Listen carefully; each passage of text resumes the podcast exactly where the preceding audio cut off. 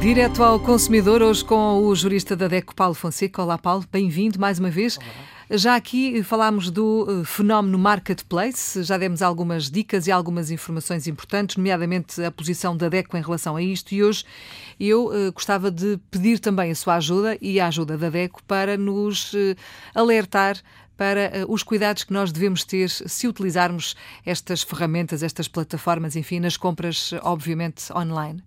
Eu aqui gostava até de, de referir um pouco, a, eh, podemos até relacionar com os sinais, portanto, do trânsito.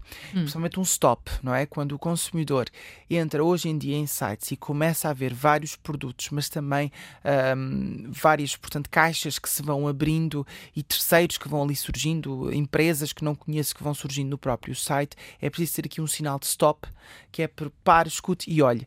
E, portanto, ou neste caso, pare, verifique e depois adquira. Ou não. Uh, ou não. Até porquê? Porque muitas vezes, e aconteceu nisto, portanto, na análise que nós fizemos, e foi muito difícil para muitos consumidores, e é isso que começamos a receber as queixas, os consumidores não têm muita percepção, por vezes, que estão a adquirir um produto não à empresa que julgam que estão a adquirir, mas a um terceiro. Uh, se nós verificarmos, eu vou dar aqui um exemplo, não há aqui uma relação específica, mas tivemos aqui em sites conhecidos, como o site da FNAC, como o site da Vorten, um, que já utilizam este, este serviço de marketplace, é importante que o consumidor tenha em consideração quando é que está a adquirir a FNAC, quando é que está a adquirir a Vorten e quando é que está a adquirir um terceiro. E também, se está a utilizar outro tipo de plataformas que se dedicam exclusivamente ao marketplace, estou a pensar, por exemplo, em sites como o AliExpress, como o quanto custa, é preciso que o consumidor perceba que quando está a adquirir uh, os produtos ao terceiro, não está a adquirir a estas plataformas. Ou por enquanto, pode estar até, pode haver até uh, uma influência, até uma responsabilidade no nosso entendimento, mas do ponto de vista legal há uma relação que é estabelecida com um terceiro. É uma espécie de intermediário, não é? É uma espécie de intermediário. E, portanto, é assim que a FNAC ou que a Vorten ou que estas empresas se assumem perante o consumidor, como intermediários, portanto, no processo da compra. E, portanto, o consumidor, muitas vezes, o que sucede é que julga que está a adquirir o produto à própria loja, o produto chega, imaginemos que chega com defeito, e o consumidor vai reclamar à loja porque conhece e depois é surpreendido com a resposta da loja a dizer sim, mas eu não tenho responsabilidade nesta compra porque eu apenas forneci o local para a compra, ou seja, eu não estive envolvido na compra. E, e o aqui, consumidor vai dizer como assim? Como assim? Então eu adquiri a vocês claro. e vocês agora dizem que não são vocês os responsáveis. E, e começam os problemas. Começam os problemas e, portanto, é muito importante que o consumidor perceba bem a quem é que está a adquirir, portanto, um, portanto aquele produto. E como é que isso sucede? Em várias situações. Primeiro, o consumidor, quando vê o determinado produto, deve procurar e clicar sempre no produto para verificar as características e verificar sempre se está a ser transacionado, ou seja, se está a ser vendido pela própria loja, e portanto ali tem que aparecer a informação de que é a loja que está a vender, ou um terceiro.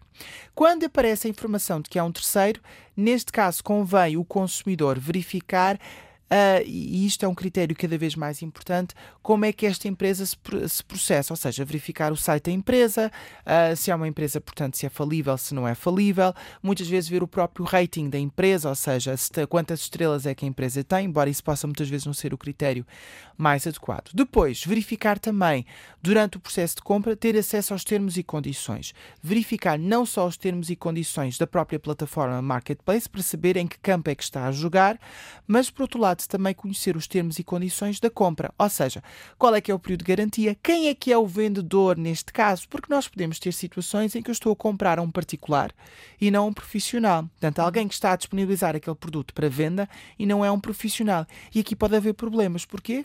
Com as porque garantias também, não é? Porque se for um particular, eu não vou gozar dos mesmos direitos enquanto consumidor que gozaria relativamente a um uhum. profissional. Portanto, é mais uma questão que eu tenho que ter em consideração na minha decisão de compra.